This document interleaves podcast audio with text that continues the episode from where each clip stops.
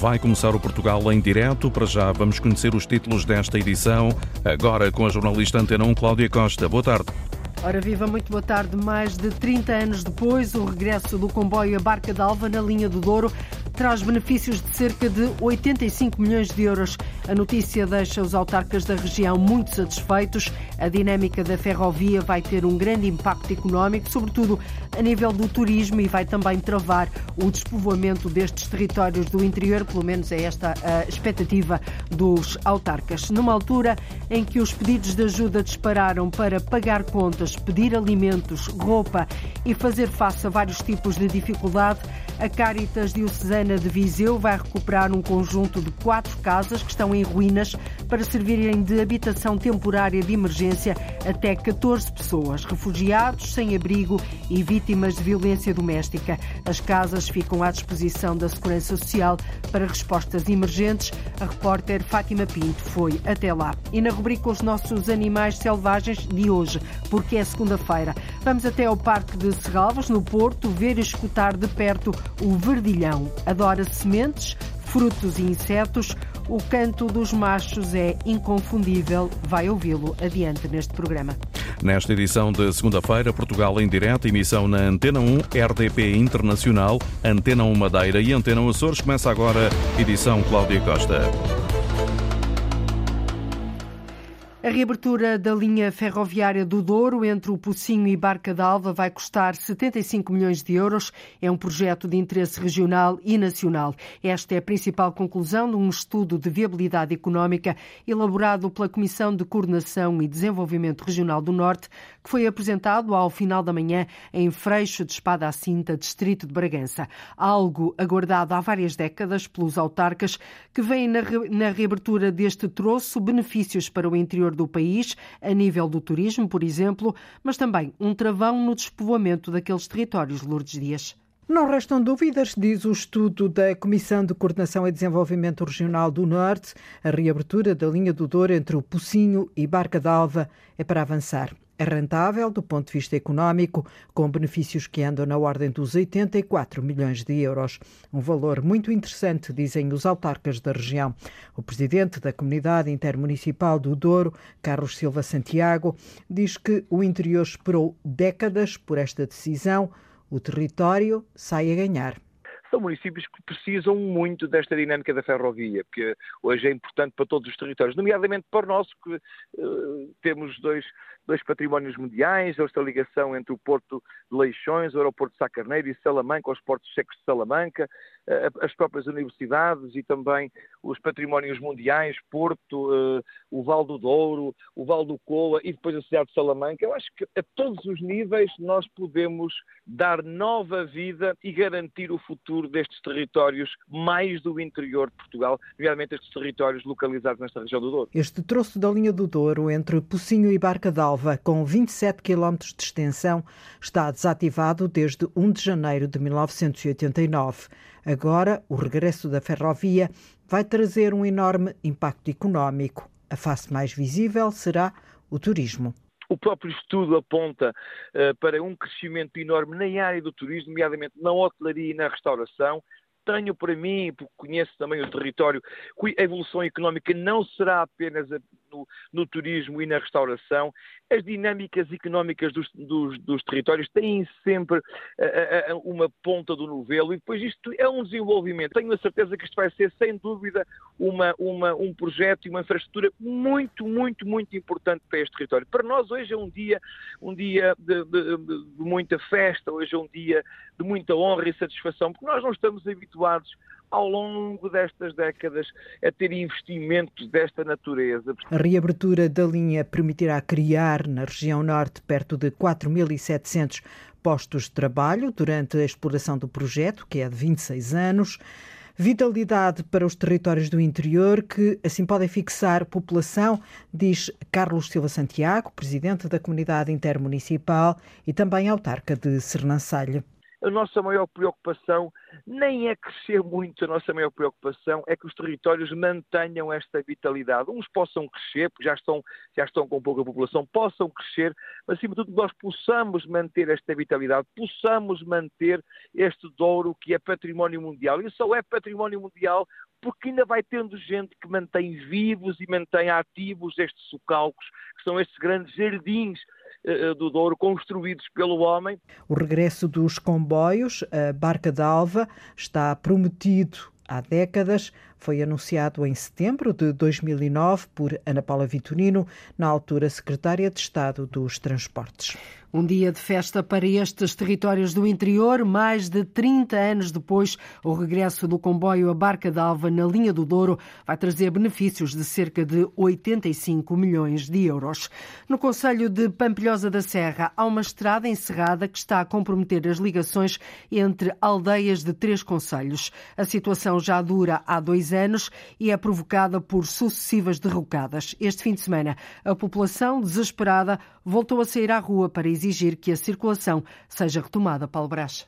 Em causa está a Estrada Municipal 1198. Há dois anos que não oferece segurança devido a sucessivas derrocadas que impedem a passagem entre várias freguesias, tanto a pé como em automóvel. Este fim de semana, a população voltou a sair à rua para contestar a demora na reposição da circulação. A gente às vezes anda aí a trabalhar, a fazer uma bricolita e tal, falta-lhe qualquer coisa. Tem que fazer uh, 30 km para ir ver de alguma coisa que lhe faltou. Aqui era um saltinho. Tempo que isto já tem, para nós, a meu ver, a minha opinião, é já uma vergonha.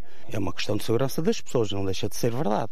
Agora, o que também acho que já é demasiado tempo para isto estar fechado. A estrada faz a ligação entre três conselhos, Fundão, Oleiros e Pampilhosa da Serra, município que tem a gestão daquele troço acidentado. O autarca Jorge Custódio compreende o protesto das populações, mas os estudos pedidos ao Laboratório Nacional de Engenharia Civil ainda estão a decorrer. Não queríamos uh, fazer ali nenhuma ratoeira para ninguém, porque temos a falar de vidas uh, e por mais transtorno que isso possa trazer a muitos, e eu sei que traz a vida das pessoas não tem preço.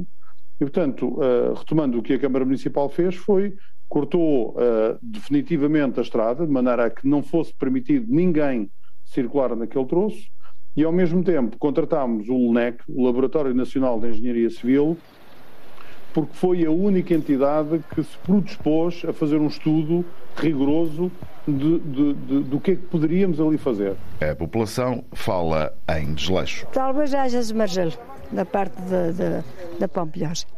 Seja esmarzelo porque se não fosse já era para estar a, estrada limpa. Mas o autarca de Pampilhosa da Serra, Jorge Custódio, não enjeita responsabilidades, mas diz que não tem que assumir a culpa pela demora na resposta à forma como tem que intervir naquele espaço. Prometeram-nos o LNEC que entre, entre finais de setembro e outubro que conseguiriam entregar esse estudo e, e só depois disso é que eu poderei perceber, eu, Câmara Municipal, qual é que é a obra que temos que fazer para, de uma, de uma vez por todas, regularizar aquela situação e não colocar a, vida em perigo. Derrocadas na chamada Garganta do Zézer que estão a causar incómodos às populações há dois anos. Ninguém arrisca datas para repor as ligações na Nacional 1198 e por isso a paciência começa a faltar às populações das aldeias servidas por aquela estrada, nomeadamente entre Ademoço e Janeiro de Baixo até porque há dois anos que esta estrada está encerrada e a comprometer assim as ligações entre aldeias de três conselhos.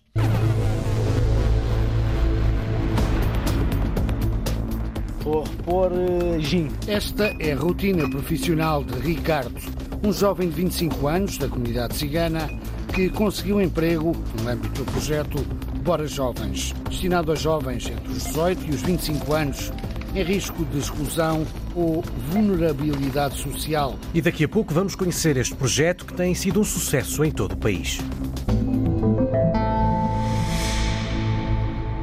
A Caritas de Viseu vai recuperar um conjunto de quatro casas para servirem de habitação temporária de emergência até 14 pessoas, refugiados, sem abrigo e vítimas de violência doméstica. A ideia do projeto surgiu quando começaram a chegar a Portugal as diversas vagas de ucranianos.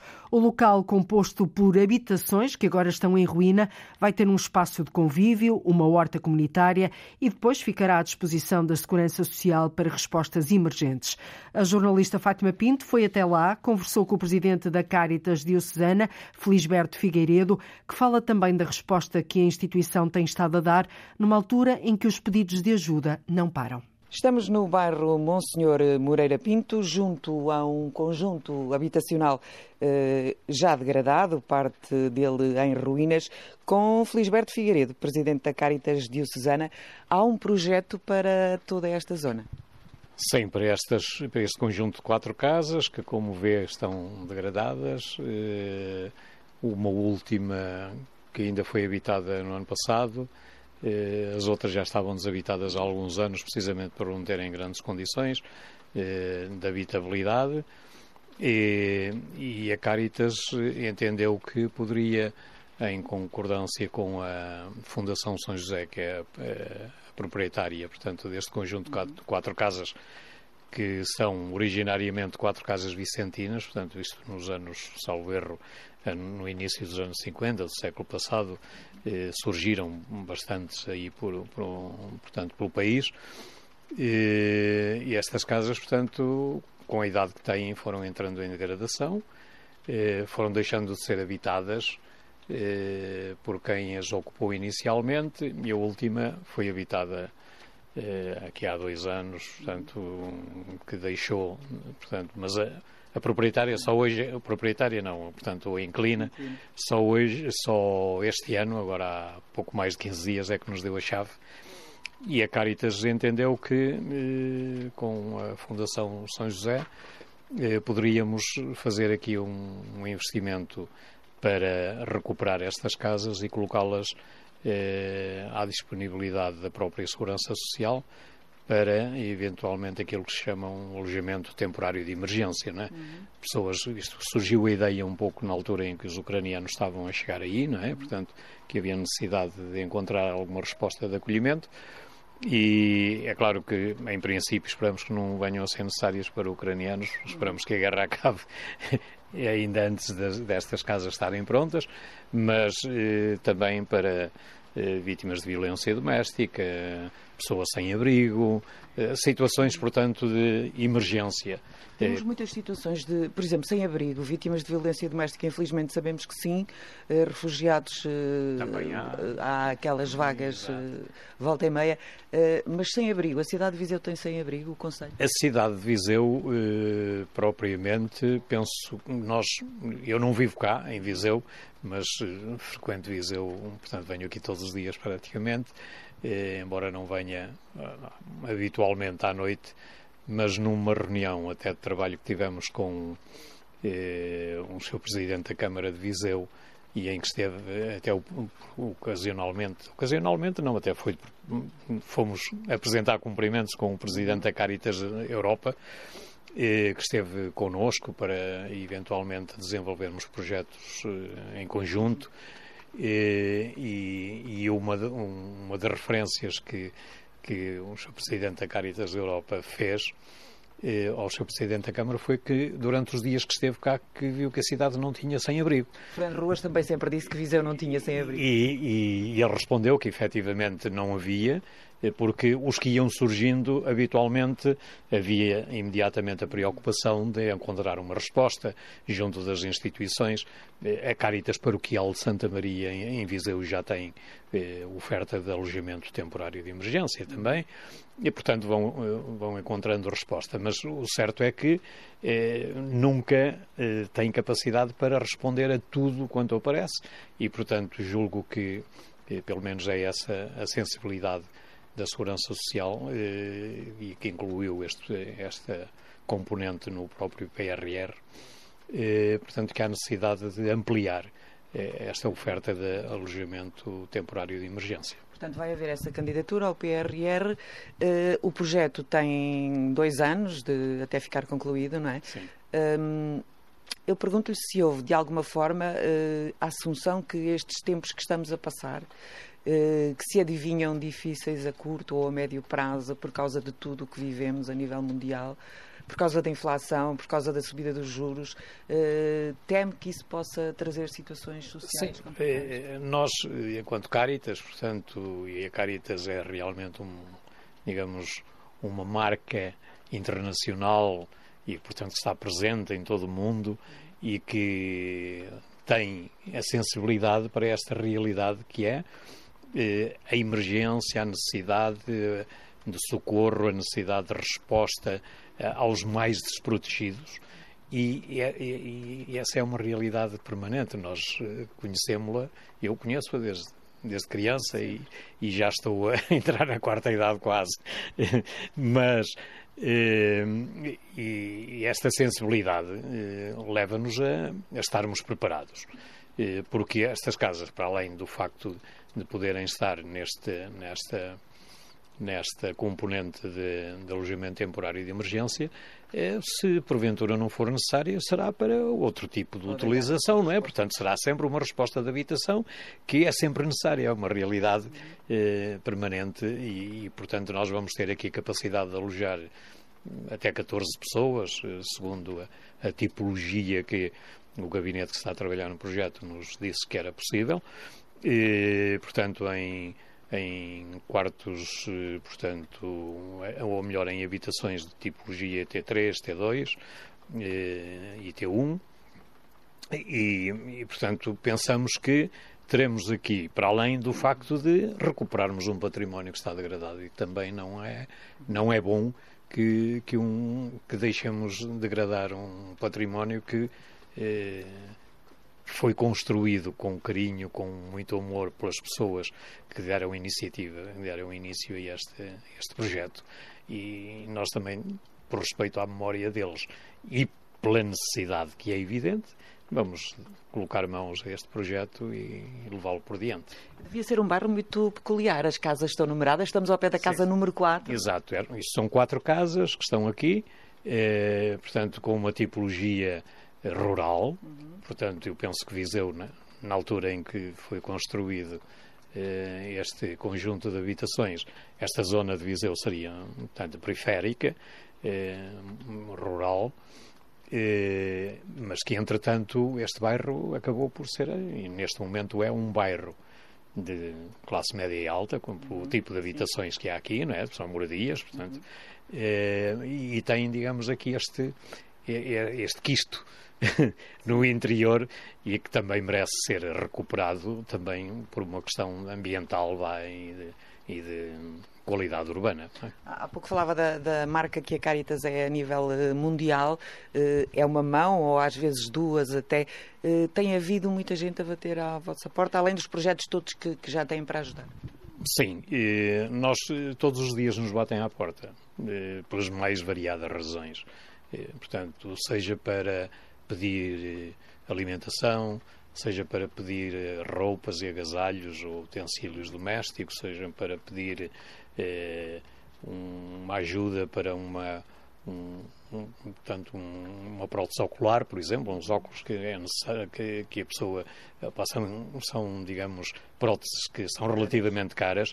No para... início do ano escolar, por exemplo, há pessoas... Sem também material escolar que precisam, não é? Portanto, que chegam ali, que têm dificuldade em em prepararem e terem as mochilas dos seus filhos devidamente equipadas para poderem ter sucesso no ano letivo e que também batem à porta. Nós habitualmente também costumamos fazer campanhas de recolha de material escolar no início do ano, do ano letivo e, portanto, vamos tentando dar resposta eh, às pessoas na medida da possibilidade. Por exemplo, neste momento a nossa dispensa em termos de alimentos ficou praticamente esgotada, não é? E, portanto, já não conseguíamos dar uma resposta capaz a toda a gente. Nunca ninguém foi sem levar alguma coisa do resto que havia, não é?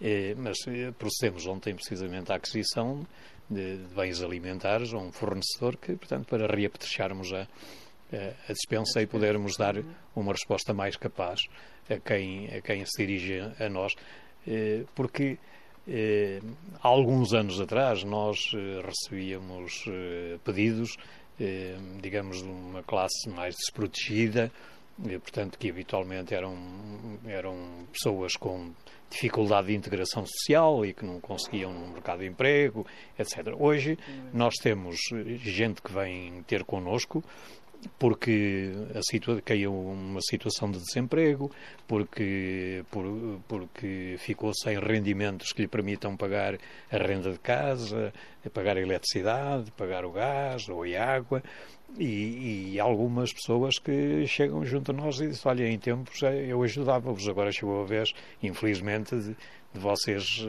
ver se me podem ajudar também a mim. E às vezes dizem isto com lágrimas nos olhos e até nos emocionam. E, e realmente é uma realidade que eh, nós enfrentamos todos os dias, praticamente, não é? Felisberto Figueiredo, presidente da Caritas Diocesana. Estamos neste bairro que vai ser requalificado, se não for antes, daqui a dois anos. Vamos voltar. Iremos voltar com toda a certeza, isto numa altura em que os pedidos de ajuda dispararam. A Caritas Diocesana de Viseu vai recuperar um conjunto de quatro casas em ruínas para servirem de habitação temporária de emergência até 14 pessoas.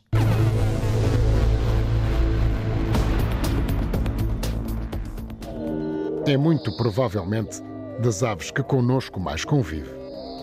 Chama-se Verdilhão e vai voar na rubrica Os Nossos Animais Selvagens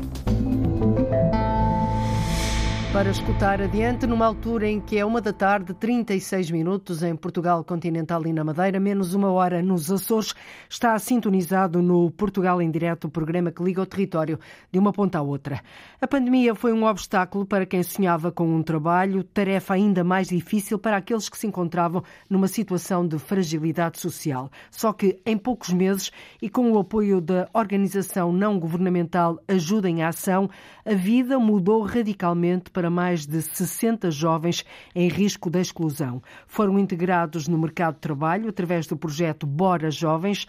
O projeto está a ser um sucesso, quer pelos resultados alcançados, mas também pelos elogios de várias empresas ao desempenho dos novos trabalhadores. É um bom exemplo de inclusão social e a prova de como é possível, João Ramalhinho, vencer preconceitos.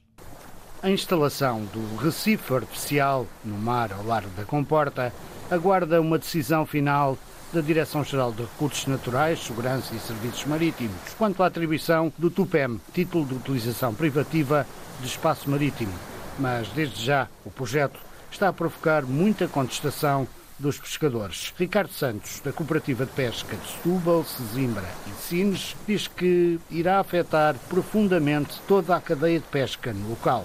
O impacto é muito grande é a proibição de pescarmos numa extensão de costa de cerca de 10 mil metros quadrados, num, num quadro tão difícil como está a pesca nacional. E eu lembrava que as manobras militares foram feitas aqui na zona da Comporta e na zona do Pinheiro da Cruz também, e do Carvalhal, em que há uma interdição de poder exercer cerca de 30, 40 dias por ano. Depois de somar a isto feita no Parque Manuel de Saldanha uma reserva, ficamos proibidos de pescar até à Fonte da Talha. Na zona da Comporta são capturadas mil toneladas de sardinha. Mil toneladas de sardinha, por mil e tal toneladas de cavala. É o besugo, é o sargo e também esta zona interdita, tanto ao choco como ao povo, tudo isto vai dificultar e de maneira a economia, portanto, da dos nossos pescadores, aliás. Na consulta pública ao projeto, também o parecer negativo da Artesanal Pesca. Carlos Macedo, diretor desta cooperativa de armadores de pesca, com sede em Sesimbra, sublinha que a instalação do Recife artificial na comporta não faz qualquer sentido. Nada disto faz sentido, a não ser uh, achar que isto é a criação de uma piscina em mar aberto para uh, os estabelecimentos turísticos, provavelmente de Troia a ser atribuído. O TUPEM, na comporta, vai ter um grande impacto na vida dos pescadores. Só no caso da artesanal pesca, são 600 das várias embarcações associadas. Vai ter um impacto desastroso, porque este TUPEM é para experimentar o tipo de recife que lá vai colocado, mas depois a extensão será muito maior. Uh, 52 mil metros quadrados, que vai ser vedada à utilização do,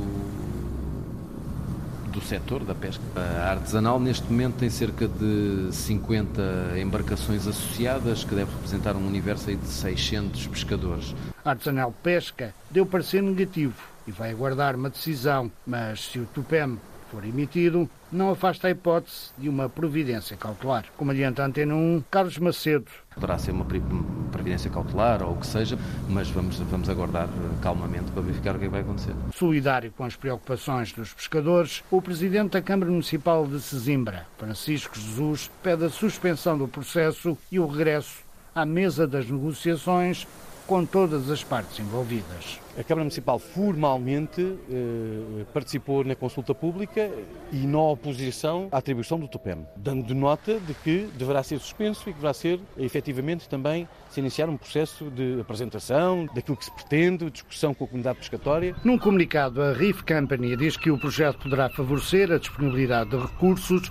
e permitir o exercício da pesca e que não vai exigir uma interdição que não seja a relativa ao trabalho de instalação no mar e a necessária integridade física das estruturas do Recife e equipamento de recolha de dados marítimos, podendo coexistir com outras atividades económicas. Atualmente este projeto conta com jovens de Loures, Lisboa, Almada, Setúbal, Guarda, Faro e Porto, mas a ONG Ajuda em Ação quer levar a iniciativa a outros pontos do país. Na rubrica Os Nossos Animais Selvagens das segundas-feiras, desta, desta vez vamos até aos jardins do Parque de Serralves, no Porto, ver e escutar de perto uma ave que é das mais fáceis de avistar no nosso território, o verdilhão. Adora sementes, frutos e insetos. O canto dos machos é inconfundível.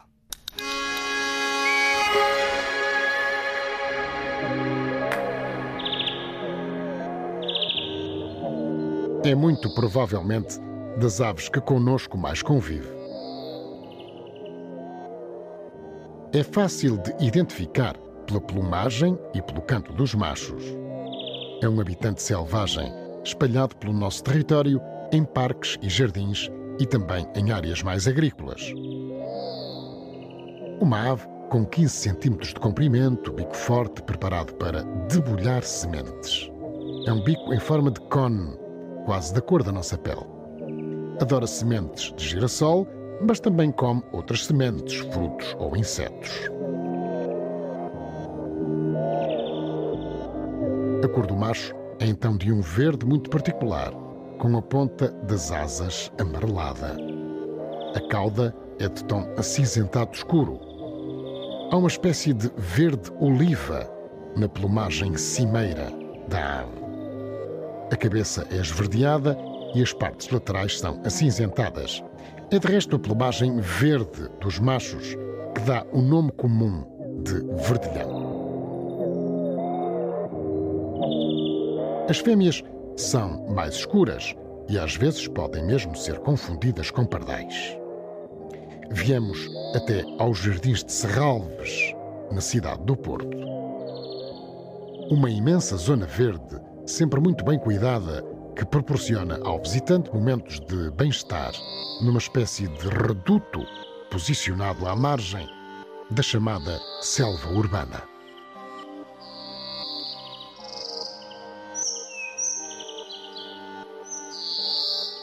Um espaço que conta com mais de 200 espécies de árvores e arbustos que dão abrigo e poiso a quase 100 espécies diferentes de aves que já foram aqui contabilizadas e identificadas pela comunidade científica. Ora, por aqui não faltam verdilhões. Há muitos mesmo.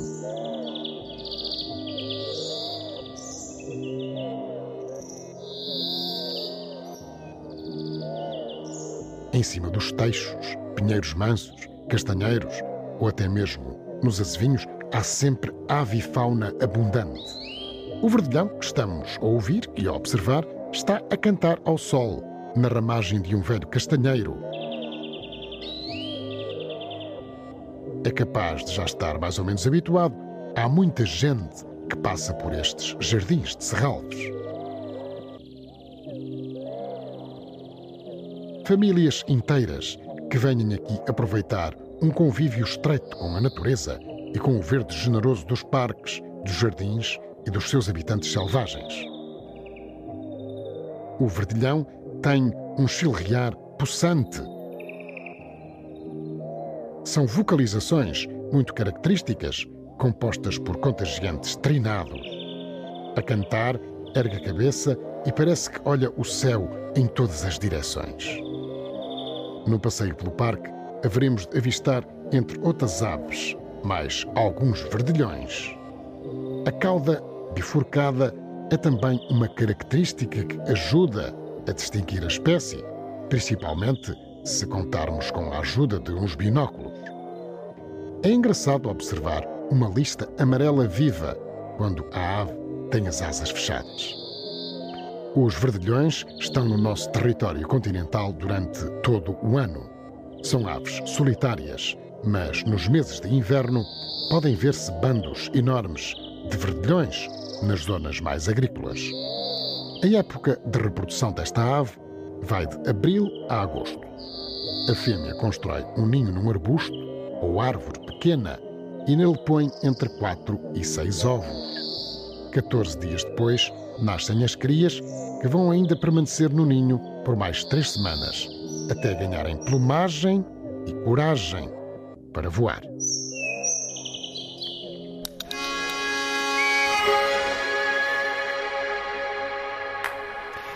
Os nossos animais selvagens é uma rubrica de Luís Henrique Pereira com sonoplastia e pós-produção áudio de João Barros, Edgar Barbosa, Rui Fonseca, Rui Coelho e Cláudio Calado. Uma rubrica que pode ouvir a qualquer hora na RTP Play. Que te seja leve o peso das estrelas é o nome de uma exposição com base num poema de Alberto. Ganhou forma a partir de peças de Helena Almeida e reúne um conjunto de prestigiados artistas. Foi inaugurada sexta-feira, pode ser vista no Centro de Arte Contemporânea de Coimbra até janeiro do próximo ano, Joaquim Reis. Que te seja leve o peso das estrelas é o título da recente exposição do Centro de Arte Contemporânea de Coimbra, que partindo dos trabalhos de Helena Almeida e juntando artistas como Adrian Gani, Julião Sarmento ou Teresa Murta, entre outros, reúne obras de coleções públicas e privadas num fio condutor que, segundo o curador José Maçãs de Carvalho, faz jus ao verso de Alberto, poeta nascido em Coimbra, que te seja leve o peso das estrelas. É um verso do Alberto, não é? E que faz todo sentido porque, enfim, a estrofe toda começa com corpo e acaba com casa, não é? E, portanto, no fundo, este verso veio a propósito das, das principais problemáticas desta exposição, não é? O corpo como lugar experiência estética, não é? No caso de Helena Almeida, é óbvio, toda a sua obra é sobre si própria. Si própria como, enfim, como artista, não é? E depois a exposição começou a ser desenhada a partir desse núcleo, não é? Portanto, a casa, o lugar, o ateliê, o, o processo e o corpo são os, os, os três motes, digamos, desta exposição. Se para o Ministro da Cultura, Pedro Adão e Silva, não há dúvidas de ser esta exposição um bom exemplo do que deve ser a cultura em Portugal, já a apreciação do gosto fica como tabu. O Ministro da Cultura agora está impedido de exprimir em público o seu gosto pessoal. Mas esta exposição dá conta de um diálogo, de um diálogo, por um lado, entre vários artistas que estão aqui neste espaço expositivo, mas também esse diálogo entre uma coleção privada, a coleção do Estado e também algumas peças da coleção da Câmara Municipal de Coimbra. Eu acho que isso é um retrato virtuoso do que deve ser a cultura em Portugal e a política cultural. Localizado na Baixa Coimbrão, o Centro de Arte Contemporânea é, segundo o autarca José Manuel Silva, um espaço exíguo e transitório por isso, a exposição serve de mote para o que poderá ser o novo Centro de Arte Contemporânea. O novo projeto irá eh, quintuplicar a sua área de exposição, irá ocupar eh, uma zona que antigamente fazia parte do eh, Mosteiro de Santa Cruz, dando-lhe outra dimensão, outra dignidade, outra qualidade, outra área expositiva, área de depósito, com a reconstituição da antiga Torre Cineira do Mosteiro de Santa Cruz. É de facto um projeto arrojado, ambicioso, é um sonho e que vem dar outra dimensão à, à arte contemporânea eh, na cidade de Coimbra. Orçado em 20 milhões de euros, com projeto candidato ao Portugal 2030, o novo centro poderá ser uma realidade dentro de oito anos. Quanto à exposição que te seja leve o peso das estrelas nas atuais instalações do Centro de Arte Contemporânea, ela estará patente ao público até 22 de janeiro do próximo ano. Que te seja leve o peso das estrelas, um verso de Alberto que dá nome a esta exposição. Um ano depois da Ilha do Porto Santo receber a elite mundial de fotografia e de vídeo subaquáticos, os melhores atletas europeus das duas modalidades de 13 países vão regressar à região. Desta vez no Campeonato da Europa de Fotografia Subaquática e no Campeonato da Europa de Vídeo Subaquático. Campeonatos que voltam a ter como protagonistas os meros, as barracudas, as anémonas, os crustáceos e, quem sabe, Manuel Soares, os lobos marinhos. Com a participação de 82 mergulhadores oriundos de 13 países, a competição vai disputar-se em quatro locais de mergulho. Será disputado em simultâneo com o primeiro Open da fotografia e de vídeo subaquático da Madeira. Pedro Vasconcelos é o selecionador de Portugal. Estão todos a mergulhar ao mesmo tempo, mas divididos pelo, pelos quatro uh, spots. Por exemplo, no, no primeiro dia de manhã quem está na Corveta, à tarde, por exemplo, vai ao Garajal e quem estava no Garajal vai à Corveta. Ou seja, estão sempre as pessoas a mergulhar em simultâneo, mas distribuído pelos quatro pontos, de forma a também haver, uh, digamos, não muita gente debaixo d'água e poderem tirar as melhores imagens possíveis. Os mergulhadores vão efetuar quatro mergulhos oficiais, um em cada local previamente definido pela organização. A porque realmente uh, é um investimento do, do, Governo Regional para todos nós, para os mergulhadores, e acho que devia ser valorizado e é um bom mergulho. Logo, é um recife artificial. Uh, para além disso, as pessoas, os mergulhadores e fotógrafos gostam sempre de fotografar naufrágios, logo é dois em um. Uh, os outros sítios, tirando o Garajal, que acho que dispensa apresentações por ser realmente o nosso cartão de visita, devido, a, devido a, aos meros, a especificidade com os mergulhadores e a captação de boas imagens, e a Baixa da Cruz e a Baixa das Moreias, pelas suas características de biodiversidade e também de profundidade, para as pessoas terem, poderem estar, por exemplo, nas Baixas das Moreias é possível estar o tempo máximo, que é 90 minutos, Baixa da Cruz tem um bocadinho de tudo, o que nós temos na região, as fotos e vídeos vão ficar na posse da região, que apoia a realização deste evento com 60 mil euros. Várias equipas já estão na Madeira desde a semana passada a preparar a competição, que acontece a partir desta segunda-feira com a cerimónia de abertura. O dia seguinte será para treinos oficiais e nos dias 5 e 6 realizar-se-á a competição. No total serão atribuídos nove títulos de campeão da Europa, seis de fotografia e três de vídeo. Organizada pela Federação Portuguesa de Atividades Subaquáticas e pela Associação de Natação da Madeira, a competição conta ainda com o apoio da Secretaria Regional do Mar e das Pescas. Esta semana, o jazz sai à rua em Angra do Heroísmo, na Ilha Terceira, nos Açores. A festa do jazz serve de aperitivo ao Festival Oriana Barcelos, que se realiza de 6 a 8 deste mês, ou seja, de quinta a sábado. Jazz na rua durante toda a semana em Angra do Heroísmo, nas lojas, nos cafés, nas esplanadas e pastelarias. Há música para ouvir no centro da cidade. Leva grupos locais e um grupo nacional eh, atuar em bares, cafés, lojas, biblioteca. Portanto, são nove concertos todos os dias. Há um concerto às seis e meia da tarde, se possível numa esplanada se não perto da porta da, da, loja. José Ribeiro Pinto, da Associação Angra Jazz. O Jazz na Rua precede o festival, é o aperitivo para a festa do próximo fim de semana no Centro Cultural e de Congressos de Angra do Heroísmo.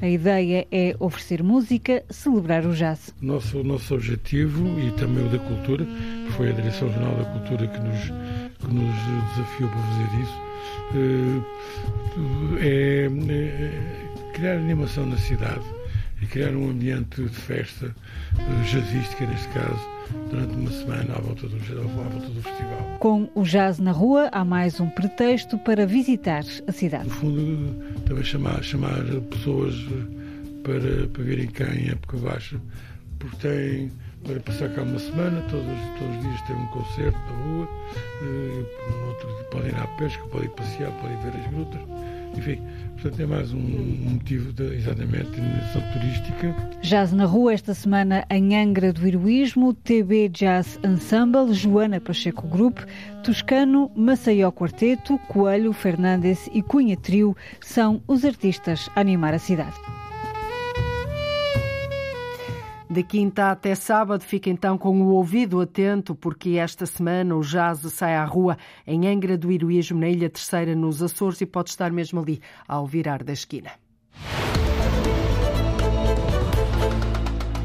O Portugal, hoje, o Portugal em direto hoje termina mais cedo, porque já a seguir há tempo de antena aqui na Rádio Pública. Voltamos amanhã a ligar o Norte e o Sul, o litoral e o interior, o continente e as ilhas.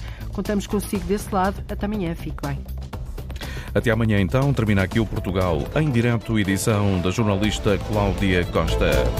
Portugal em direto, edição desta segunda-feira, dia 3 de outubro.